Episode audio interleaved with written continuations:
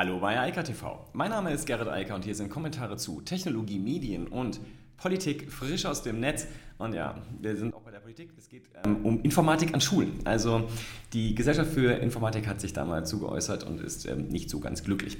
Dann geht es um die E-Commerce-Entwicklung in den USA und auch die Perspektiven nach der Pandemie. Ähm, außerdem um Amazon und die Gamification des ähm, Mitarbeiters im Warehouse. Und äh, dann haben wir noch Wearables äh, und die Marktentwicklung und außerdem Signal in China. Das sieht nicht so hübsch aus, was da passiert.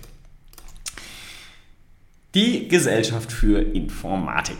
Ähm, die hat sich jetzt mal etwas ausgiebiger dazu ausgelassen, was sie von der Bildungssituation für das Thema Informatik im Speziellen in Deutschland hält und wie das so funktioniert. Und sie sagt, es ist ein Flickenteppich und es würde auch viel zu oberflächlich gelehrt. Also, auch nach 30 Jahren Web und 60 Jahren Computerisierung sind wir halt weiterhin hier in Neuland und wir zementieren das halt auch immer weiter in die Zukunft, weil wir Schülern schon von Anfang an nicht das richtige Wissen mitgeben und äh, es gar nicht mal versuchen. Ich ähm, erinnere mich auch noch mit Schrecken an den Informatikunterricht, der so angeboten wurde bei uns in der Schule.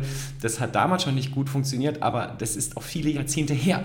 Ähm, jetzt haben wir 2021 mittlerweile und die Erwartung wäre ja schon, dass so ein wichtiges Thema wie Informatik, was halt auch Nachfolgeprobleme bringt, nämlich wenig Interesse an Informatikstudiengängen, dass das eigentlich längst auf der Agenda stände und dass die Schulen das viel stärker forcieren würden. Tun sie aber nicht. Ganz im Gegenteil sorgen sie auch noch dafür, dass in den unterschiedlichen äh, Bundesländern die Situation unterschiedlich ausgeschaltet ist und man mehr oder weniger Informatik und in unterschiedlicher Art und Weise und Qualität und Güte mitnehmen kann oder nicht. Das heißt, man kann in einigen Ländern da eine ganze Menge lernen, aber äh, flächendeckend gar nicht. Und in Hessen und Bremen gibt es überhaupt kein Angebot. Herzlichen Glückwunsch, das ist bestimmt eine klug durchdachte Bildungsentscheidung. Ähm, insgesamt jedenfalls keine schöne Situation. Und wenn man das jetzt weiterdenkt, dann heißt es ja vor allem eins. In den weiterführenden Schulen, die dann von der 5. bis zur 13. Äh, Klasse dort unterrichtet werden und dort auch heute jetzt in diesem Moment kein vernünftiges Informatikangebot äh, ähm, entsteht und angeboten wird, dann hat das ja Konsequenzen für die nächsten zehn Jahre mindestens, vielleicht sogar mehr. Und es sind nur die, die jetzt über die Eltern oder andere private Interessen vielleicht anfangen, sich mit Informatik, also mit dem Programmieren zu beschäftigen, die überhaupt einen Zugang dazu bekommen. Alle anderen nicht. Also da, wo sozusagen das Elternhaus nicht funktioniert und äh, solche Themen nicht auf die Agenda setzt, äh, unabhängig von der Schule, findet das halt gar nicht statt im Zweifel. Also zumindest in Hessen und Bremen nicht. Ähm, also dann hinterher sich zu wundern, warum es dann so wenig Interesse an Informatikstudiengängen gibt und in anderen MINT-Bereichen sieht es ja nicht viel besser aus. Das ist halt hausgemacht. Und es fängt hier in der Schule an und es ist halt leider Ländersache und die Länder, wie man in dieser Karte hier auf YouTube zumindest sehen kann, sehen die Welt sehr unterschiedlich, was sie da so im Informatikbereich machen sollten. Ähm, alles unverständlich. Wie gesagt, wenn wir jetzt vielleicht 1970 hätten oder 1980, könnte man sagen, ja, da war auch die Unternehmenslandschaft nicht so richtig computerisiert. Das fing da gerade erst an. Äh, es gab die Vorreiter, aber in der breiten Masse war das nicht angekommen. Man hatte so komische Kassen in Läden und all sowas. Das war alles nicht elektronisch und da steckte kein Computer hinter. Aber da sind wir lange drüber hinaus und die Unternehmen beschweren sich ja kontinuierlich darüber, dass das Angebot an ausgebildeten, also sowohl studierten als auch ausgebildeten Informatikern zu gering ist. Und nochmal, hier ist die Ursache. Wenn in der, in, in der Schule schon kein Zugang geschaffen wird, wo soll der dann da hinterherkommen? Also warum sollten die Leute da eine Ausbildung machen oder halt ein Studium absolvieren? Gute Frage, oder?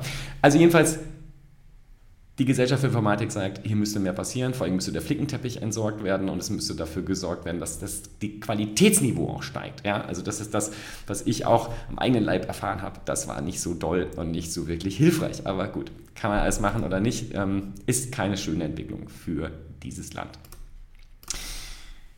Ja, die Amis. Also wir haben ja alle jetzt eins verstanden. Die Pandemie hat dafür gesorgt, dass unglaublich viel mehr online bestellt wurde. Ähm, Im Schnitt so um 40 Prozent mehr. Ähm, und zwar global, ist völlig egal, wo man hinschaut. Und bei den Amerikanern ist das noch ein bisschen exzessiver gelaufen. Warum? Weil die Pandemie halt so unglaublich viele Tote hervorgerufen hat und die, die durch den Staat nicht geschützt wurden, sich dann halt selbst geschützt haben, also nicht mehr rausgegangen sind, obwohl sie hätten rausgehen können und shoppen gehen können. Haben gesagt, das machen wir lieber nicht und haben lieber online bestellt. Und trotzdem werden wir wohl erst nächstes Jahr, also vermutlich, hoffentlich dann nach der Pandemie, die eine Billionen Umsatz im E-Commerce-Bereich sehen. Also bei den Amis heißt das ja Trillion. Ähm, das heißt 1000 Milliarden Dollar Umsatz sind die Prognose für 2022. Und wichtig an der Prognose, die kommt hier von Adobe, ähm, die sagen, der Umsatz wird unabhängig von der Pandemie wachsen und nicht zurückgehen. Also da gibt es ja einige Leute, die sagen, ja, wenn jetzt die Läden ja wieder auf sind, dann können alle wieder dahin gehen und da kaufen. Es wird so nicht passieren. Genauso wie viele andere Sachen sich auch nicht mehr zurückdrehen lassen. Die Kunden, die Menschen, die kaufen, haben gelernt, dass das sehr gut funktioniert, dass die Logistik sehr gut funktioniert und dass sie einfach online bestellen können und die Waren dann bekommen, im Zweifel auch zurückschicken können und so weiter oder auch müssen. Aber es funktioniert und deshalb wächst es und es wird auch über 2021 hinaus wachsen. Also wir werden auch in der Prognose zumindest hier in 2022 nochmal Wachstum haben und dann, wie gesagt, auch diese eine Billion US-Dollar Umsatz im E-Commerce-Bereich knacken. One Trillion, das ist eine ganz schöne Menge und äh, das dürfte hier für Deutschland nicht so viel weniger wahr sein, denn hier, waren ja, hier war der Sprung ja noch viel größer. Also ähm, hier war ja sozusagen das ähm, Problem auf der anderen Seite, dass viele Leute gar nicht online gekauft haben, das erste Mal nicht gekauft haben. Die haben ja jetzt gerade erst angefangen, die sind da, ähm, wo ich vor 20 Jahren war und fangen jetzt halt an, äh, online zu bestellen und denken, oh, das geht aber ganz schön gut und heute funktioniert es natürlich auch viel besser als in den 90ern oder Anfang der 2000er. Ja, ähm, und Amazon ist halt einer der großen Spieler dort insbesondere wenn es um das Thema Logistik geht, halt ganz weit vorne. Und sie dehnen jetzt ihr FC Games aus. Das ist ein, ein Gamification-Programm für die Mitarbeiter in den äh, Waren, also in den Lagern, äh, wo die Produkte dann letztlich äh, konfektioniert und dann verschickt werden oder auch ja von Amazon in den USA zumindest und hier auch immer häufiger selbst ausgeliefert werden oder durch direkte Subunternehmer, eben nicht mehr die großen wie DHL, UBS, FedEx oder sonst jemand. Und die Mitarbeiter dort sollen halt noch mehr arbeiten und deshalb äh, gibt es ein Gamification-Programm und das wird jetzt nochmal angezogen. Kann man jetzt darüber denken, was man möchte, gerade im Kontext von Amazon. Ähm, Nochmal zur Erinnerung, Amazon zahlt auch hierzulande übertariflich, ähm, aber natürlich nach dem Logistiktarif und nicht nach dem ähm, Verkäufer, also nach dem Handelstarifvertrag. Und der Druck ist hoch und soll hier sozusagen nochmal erhöht werden durch diese Gamification-Elemente. Ähm, ich denke, wir werden das noch viel stärker in vielen anderen Bereichen sehen. Gamification ist ein altes, gut bekanntes Instrument mittlerweile. Das ist halt gerade aus, der, äh, aus dem Softwarebereich immer stärker äh, nach vorne gedrungen und mittlerweile halt überall angekommen. Und natürlich kann man das auch in einem Warenlager benutzen und auch dort Gamification-Elemente einbauen und das baut, dehnt Amazon jetzt sogar weiter aus. Und ganz offensichtlich funktioniert es ja auch ganz gut, denn die Effizienz, mit der Amazon dort im Logistikbereich unterwegs ist, also Amazon Logistics, das ist ja deren eigener ähm, Arm dort, die ist schon sehr bemerkenswert und ja auch letztlich die Kernkompetenz, die Amazon zumindest im Bereich E-Commerce hat. Ja, das ist ja etwas, was da so leicht übersehen wird. Da denken Menschen immer an Websites und Datenbanken und äh, Big Data und ähnliches. Aber die echte, harte Kernkompetenz von Amazon ist halt die Effizienz in der Auslieferung, also in dem klassischen Logistics-Bereich. Und das können sie halt ziemlich gut und sorgen mit allerlei Maßnahmen dafür, dass das immer besser wird. Noch zu ein paar Daten. Der Wearable-Markt ist in 2020 um 28,4% gewachsen, sagt IDC. Und ähm, ja, wie schon zuvor ist Amazon der Marktführer und bleibt auch der Marktführer. Das liegt insbesondere an der Apple Watch. Die hat ganz massiv, glaube ich, um 45% zugelegt und auch die Hearables, also die AirPods, haben äh, massiv zum Wachstum beigetragen. Das ist halt für Apple einer der wichtigsten Zukunftsmärkte. Ähm, das ist halt das, wo sie sich hin entwickeln und Angekündigt sind ja sowohl Glasses, aber vor allem das Headset für nächstes oder übernächstes Jahr. Also, dass sie dann halt auch in, das, in den letzten Bereich, also das Display rübergehen. Und das dürfte dann meines Erachtens ziemlich final das Ende des Smartphones einläuten. Also Peak-Smartphone haben wir jetzt momentan, vielleicht noch im nächsten Jahr. Und mit jedem zusätzlichen Augmented Reality und Virtual Reality Headsets und dann noch mit den Glasses, die ja jetzt auch von allen Unternehmen kommen. Also Facebook bringt es mit Oculus und der, mit dem eigenen Facebook Glasses Programm. Äh, Apple bringt sie, Google bringt sie. Äh, Microsoft äh, mit HoloLens, alle sind jetzt ganz massiv und in der Investition dort gerade auch in Richtung äh, auf die Produktivitätssoftware, also im Hinblick auf den Bereich Homeoffice und Arbeit, Zusammenarbeit im virtuellen Raum, das wird sich massiv verändern, fließt unglaublich viel Geld gerade rein und wir werden sehen, dass Wearables ähm, innerhalb der nächsten fünf, aller spätestens zehn Jahre das Thema Smartphone dann ad acta bringen, und zwar nicht nur hierzulande, sondern weltweit. Und man sieht es hier in den Zahlen, das Wachstum ist halt hoch. Die Leute gewöhnen sich immer stärker daran, dass sie Gadgets um sie herum haben, die im Internet sind, die miteinander kommunizieren und auch das funktioniert halt heute immer, immer besser. Ähm, braucht halt nicht viel tun, außer sie auszupacken, braucht sie nicht mal einschalten und schon sind sie konnektiert. Man kann was hören und äh, sprechen und es geht halt vorwärts. Spannender Markt und da wird, denke ich, noch ganz viel passieren. Ja, ähm, negative Nachrichten gibt es einmal mehr aus China.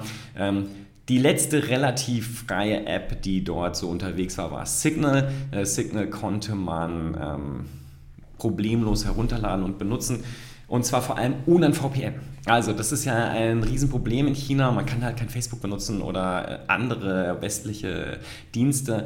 Die sind alle nur erreichbar, wenn man ein Virtual Private Network betreibt. Und das wiederum ist sehr teuer und auch durchaus nicht so gern gesehen in China, denn damit umgeht man ja die große chinesische Firewall. Und ähm, Signal ging bis jetzt, aber offensichtlich hat, äh, hat China nicht gesehen, was das für eine App ist und wie gut sie ist.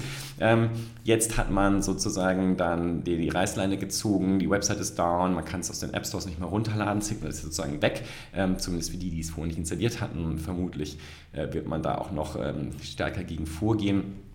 Was man hier lernen kann, wer nach einer guten Messenger-App sucht, ja, einer sicheren, ähm, Privatsphären schützenden Messaging-App, Chat-App, Instant-Messaging-App, wie auch immer man es nennen möchte, Signal ähm, funktioniert halt sehr gut. Die Ende-zu-Ende-Verschlüsselung ist State of the Art. Das Ding ist Open Source. Das Teil ist für jedermann prüfbar. Die ganze, sowohl die Serverinfrastruktur als auch die App an sich.